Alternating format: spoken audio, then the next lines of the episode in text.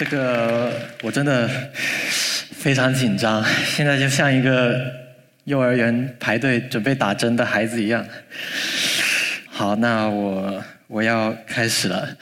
我的名字叫黄晨曦，然后我现在是一个在日本动画业界工作的中国动画人。然后大家看到这个标题，谢谢你鸣人。应该都知道这是一个《火影忍者》的主人公的名字，但其实我最喜欢的是小李。大家别看我说着一口正宗的广普，其实我有一半也是上海人。然后阿拉耶维的港上海啊，然后我就只会这一句啊。我的工作是。原画师，然后最近刚刚成功上位，呃，当上了一个演出。然后演出呢，在中文里面的意思，它有点像呃单集导演，也就是整一个电视系列的动画片里面会有非常多的每一集，然后每一集都会有不同的导演去。做这一个东西，所以说起来其实也有点小激动，因为我是中国大陆第一个能够在日本业界干到这个位置的人。然后，呃，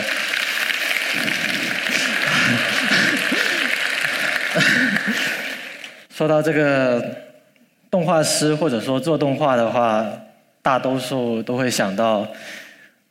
梦想、青春。或者说非常热血，然后大家看一下，这就是我的工作状态，要么就是这样子，要么就是这样子，然后你看后面还有一个赤膊的，所以我们经常都会被人家戏称为动画民工。我们的工作是根据导演的意图，去按照分镜确定每一个镜头的构图、背景、角色表演。特效等等这些，所以说有的时候我们是群众演员，有的时候我们是主演，有的时候我们还是爆破师，甚至有的时候我们还要当动物。这个就是我平常工作的一个状态。打个比方说，这个左边呢是某一次我接到一个项目，然后里面要有一段说唱 rap 的的表演，然后我平时又没有 rap 过。所以我就只能够自己的找感觉，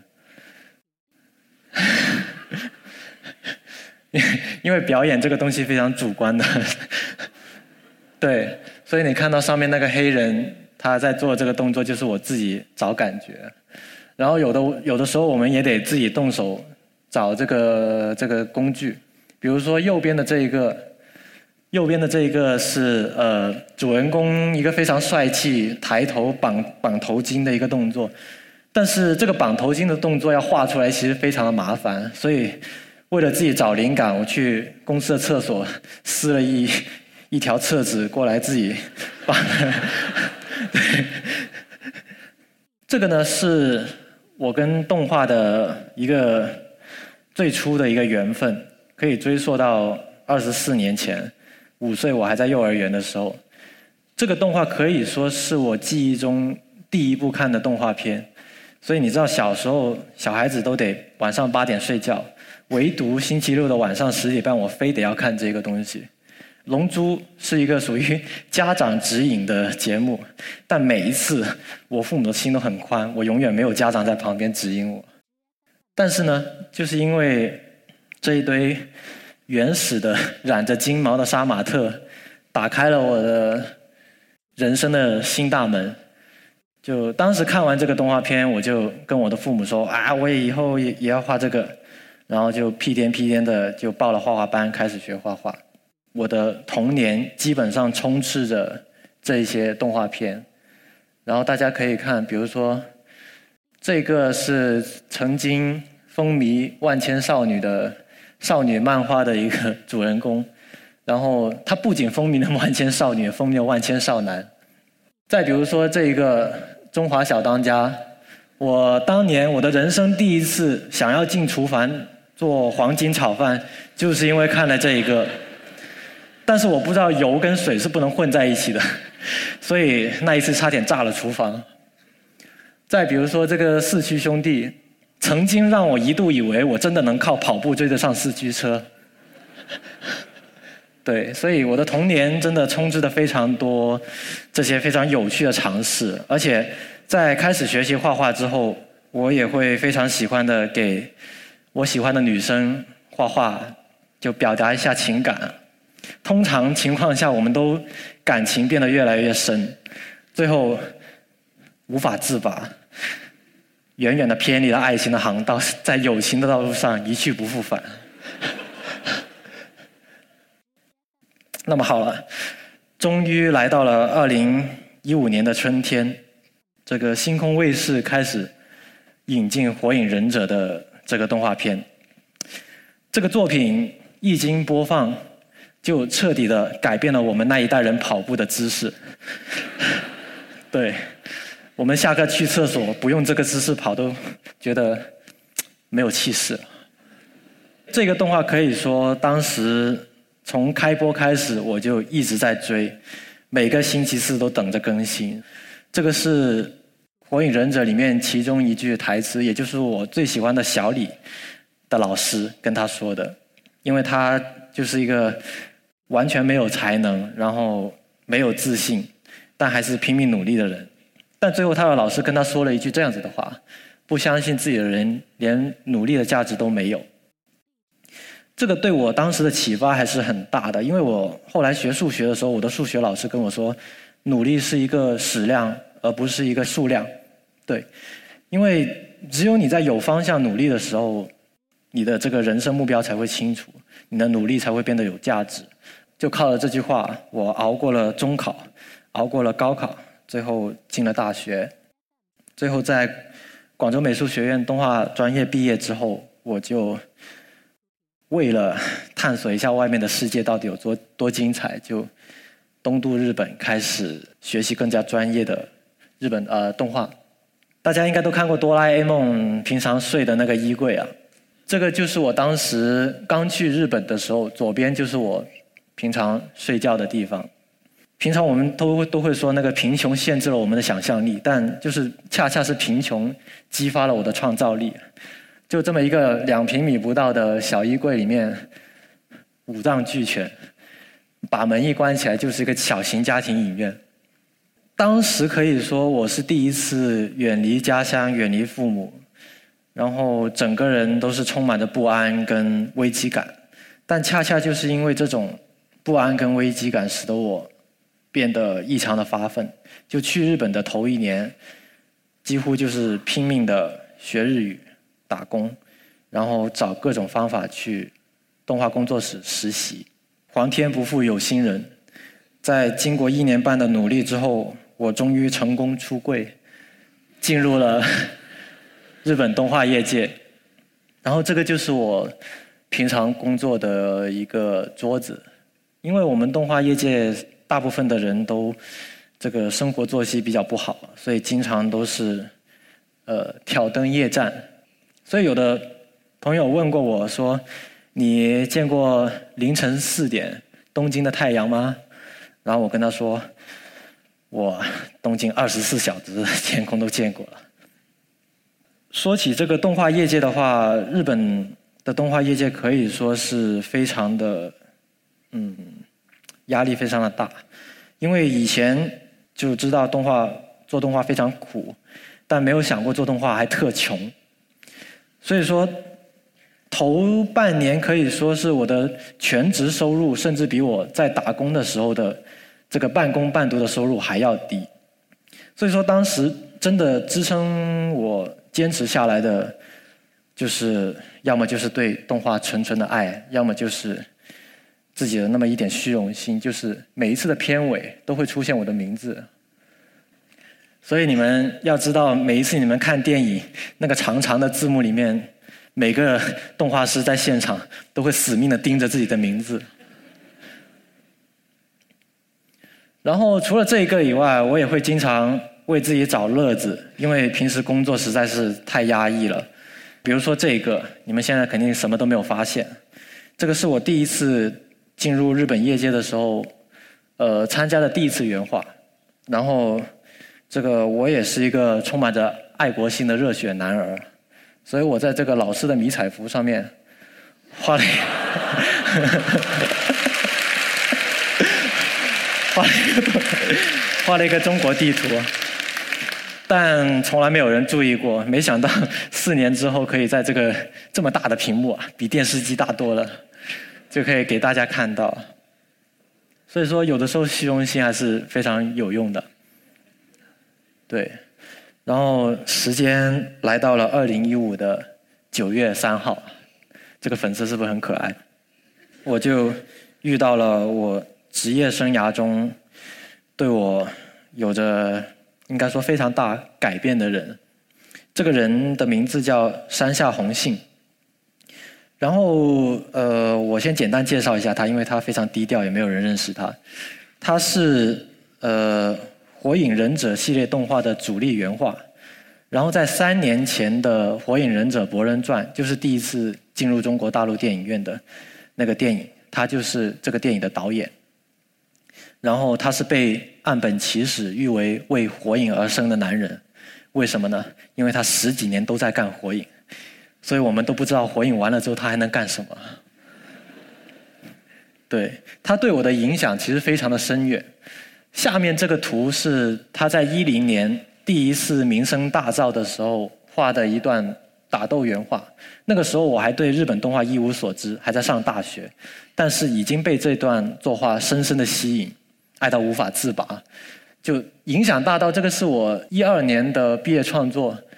非常多的地方我都向他致敬。所以说，呃，到了一五年跟他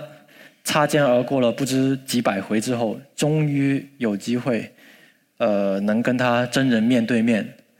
有了一次工作机会。当时的这个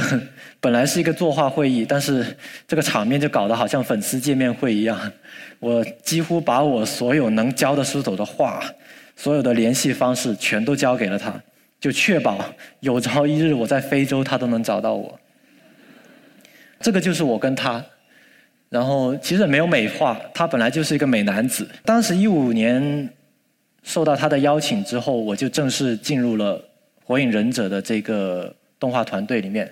就正式从一个外包男子变成了一个主力原画。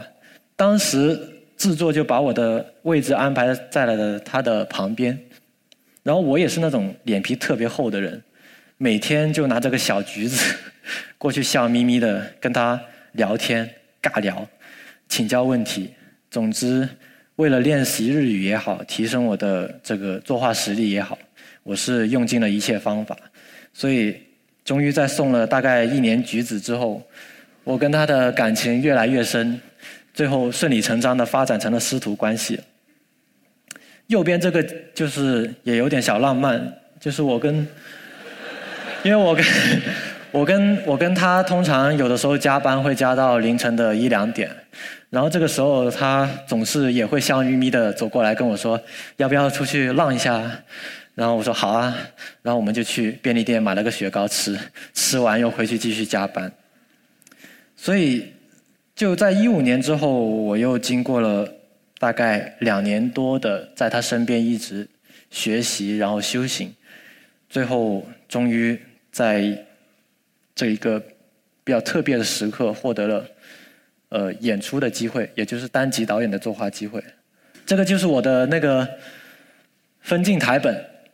我直到用到最后一天，我才发现他们把我的名字给打错了，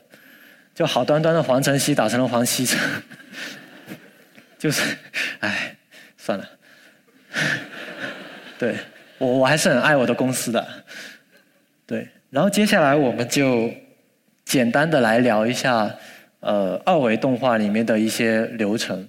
剧本，首先剧本大家都知道，跟影视一样，接下来是分镜、配音、原画。音效、配乐、美术背景、动画跟上色、后期摄影合成，最后剪辑。那么，由于要是把这个摊开来讲的话，估计得讲到明天。我看大家都没有带晚饭来，所以我们就直接的从分镜、原画还有后期合成来讲一讲。然后这个是我在六十五集里面画的分镜，然后分镜它国内其实有很多同行可能会搞错了一个概念，就是他们会喜欢把分镜画的像插图一样仔细，然后已经变成了连环画的那种那种级别。但是在一个正常商业动画的流程里面，我们是没有办法把每一个镜头都画的跟插图一样的。分镜最主要的作用就是把角色的表演。镜头的构图构成，一些最基本、最必要的情报，把它画在里面。然后导演通过这个分镜跟各个部门的人沟通，传达他的想法。然后接下来我们看一下，这个就是我拿着分镜跟原画开完会之后，他交给我的东西。大家可以看到，基本上角色所有的关键表演。以及镜头的逻辑、背景等等，已经全部都罗列在这里了。这个就是我们说的动画业界里面的原画。然后再接下来，我们跳到后期合成。后期合成就是包括了美术背景画好了，颜色也上好了，然后特效部门还给你加一下特效，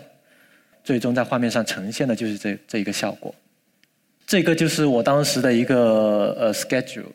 开作画会议的。一个时间表，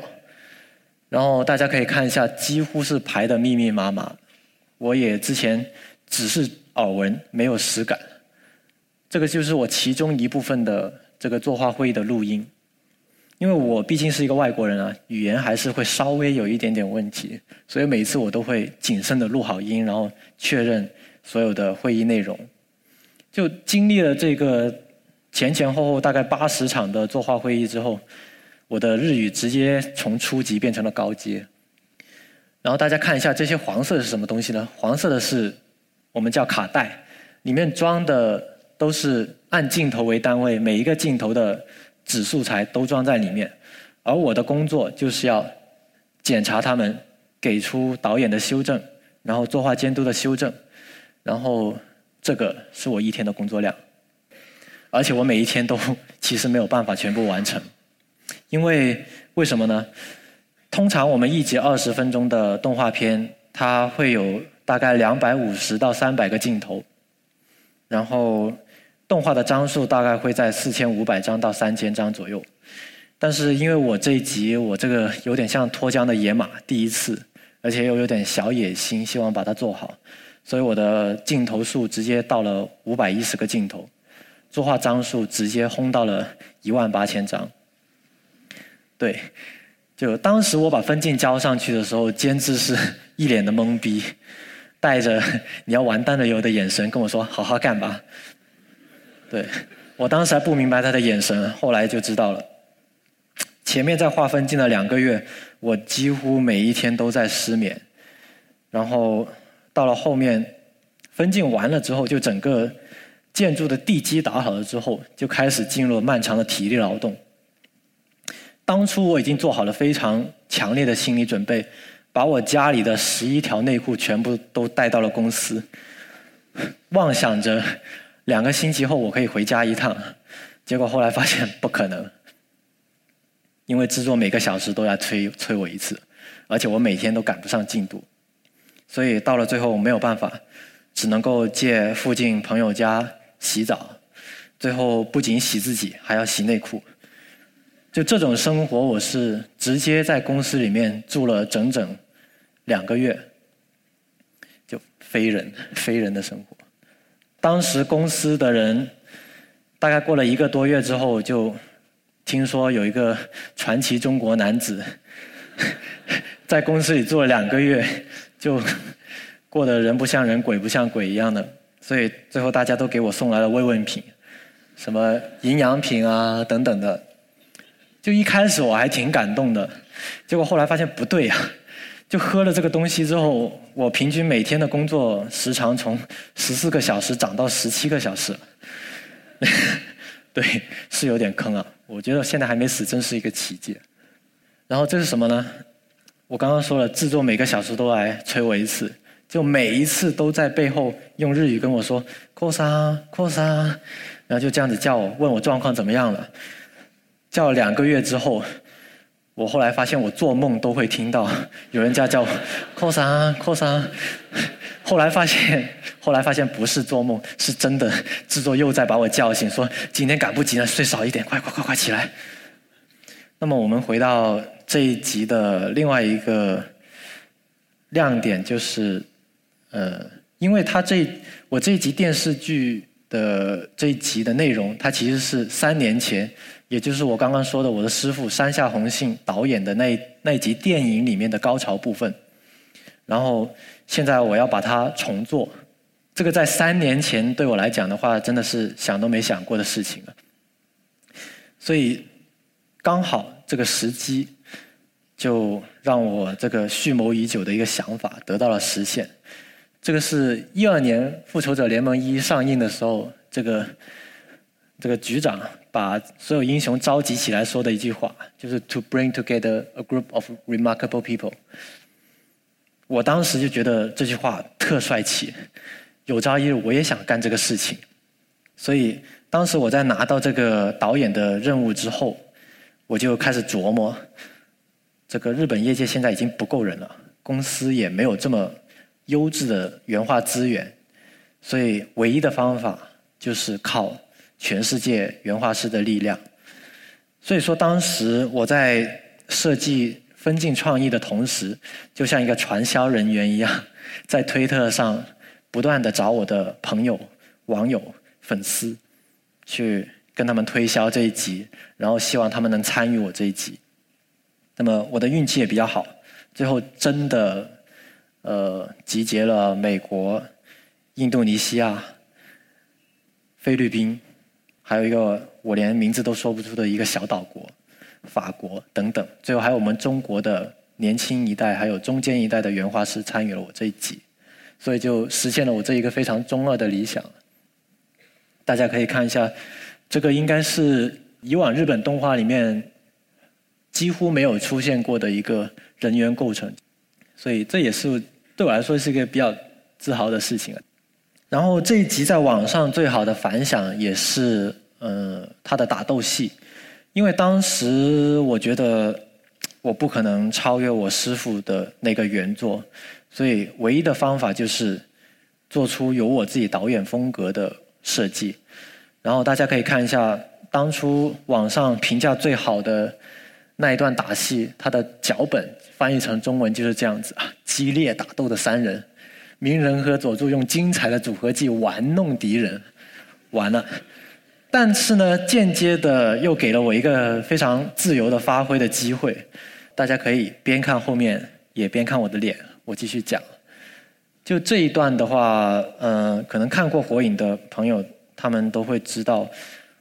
呃，里面两个主人公用了这十几年来他们曾经用过的非常经典的招数，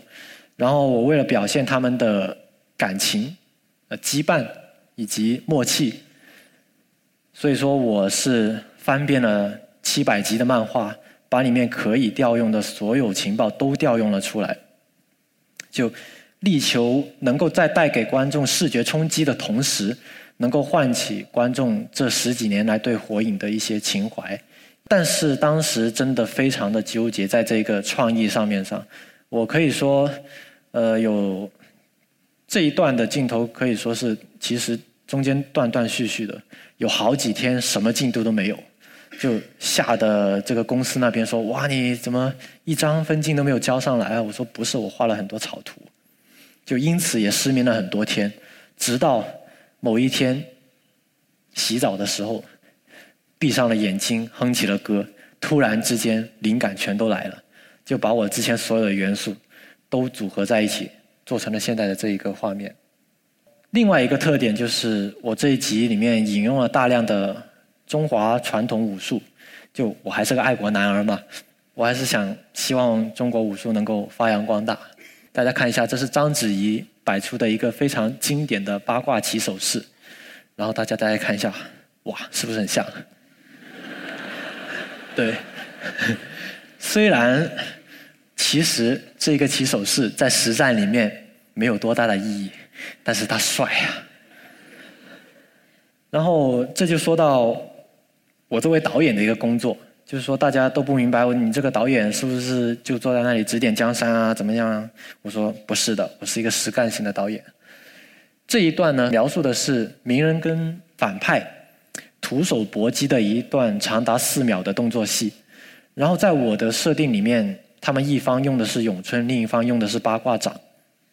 那么当时这一位非常才华横溢的华裔。是我见过最目前最年轻的原画师了，在美国的。他给我教教来了第一段是这样子的打这样子的打斗，然后如果单纯从单独一个镜头来看的话，他其实已经是一个非常不错的一个一个原画。但是我这个人又比较贪心，我对武术风格又有那种近乎癫狂的执着，所以我最后做了全中国乙方都最讨厌的一件事——大修。说到这个比较有趣，因为这一次邀请了全世界的人来，所以我们唯一的共同语言就是英语。但是呢，我的智商又不是很够。自从学了日语之后，我的英语就逐渐的 poor and poor。所以说每天都是硬着头皮跟他们第一句说 “Hey dude” 或者 “Hi buddy”，下一句就开始查字典，拼命查，死命查。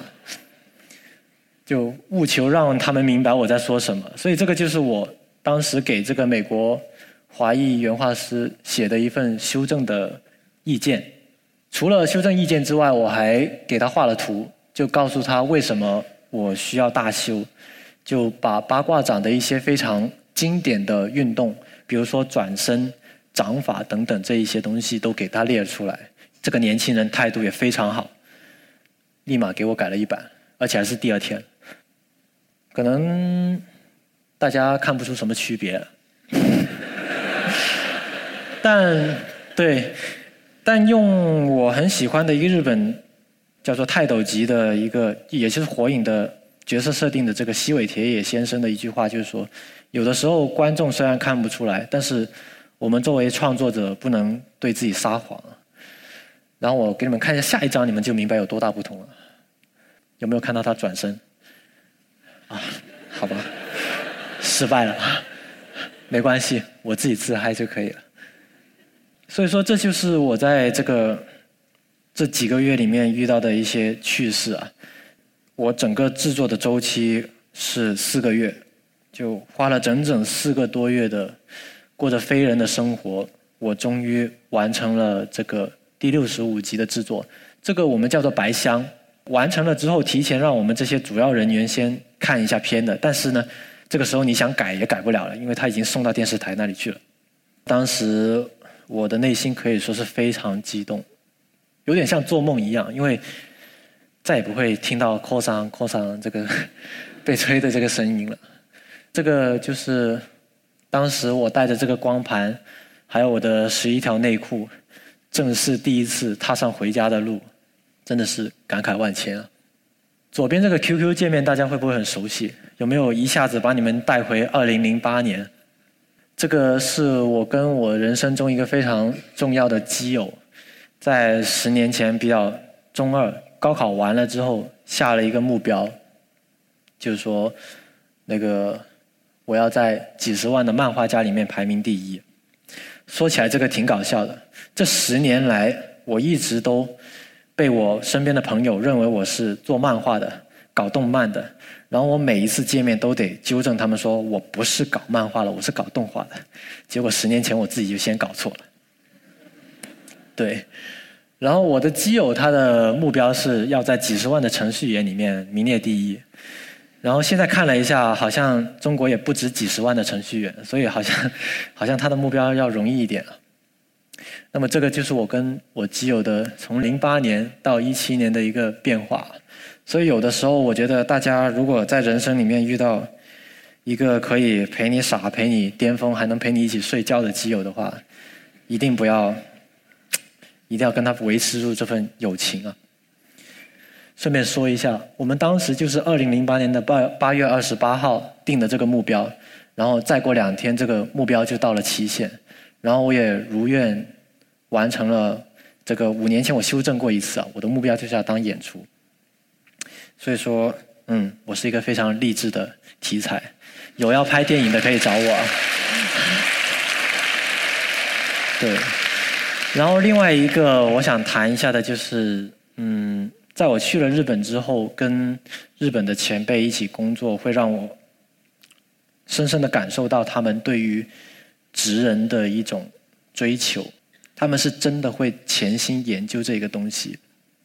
反观是，有的时候我反而会跟不上我同龄朋友的节奏，就是因为现在互联网的时代，所有的东西都在求变求快，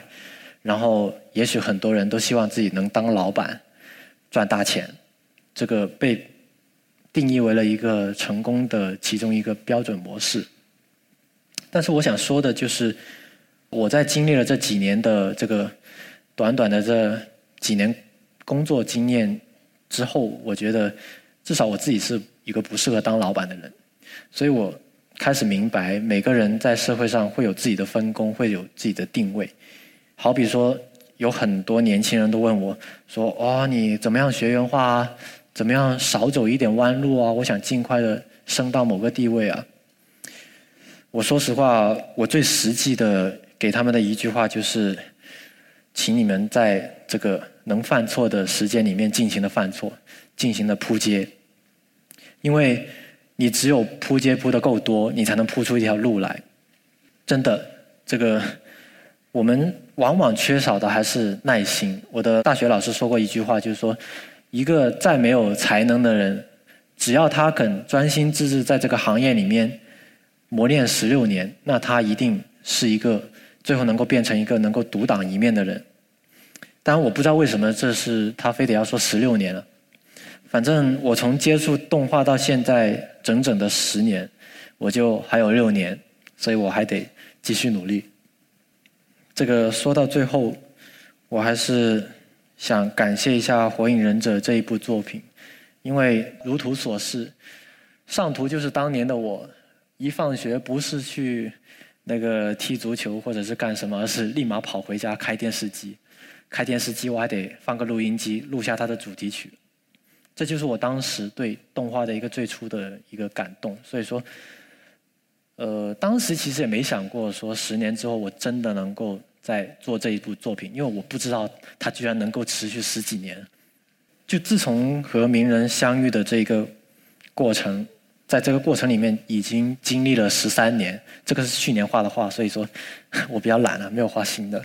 所以说，在这个过程里面，呃，我的升学、呃，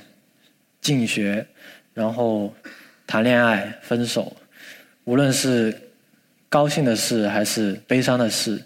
火影忍者几乎都没有离开过我。虽然说他是一个虚拟的角色，但是他带给我的感动是非常真实的。到了现在这个岁数，我也觉得，我也非常希望把这份感动能够传递到下一代。感觉我渐渐进入了状态啊，但是这个时间已经不多了。非常谢谢一席给了我这个机会，让我从幕后走到了台前。真的。那么我们下期下集再见啊！如果有机会的话。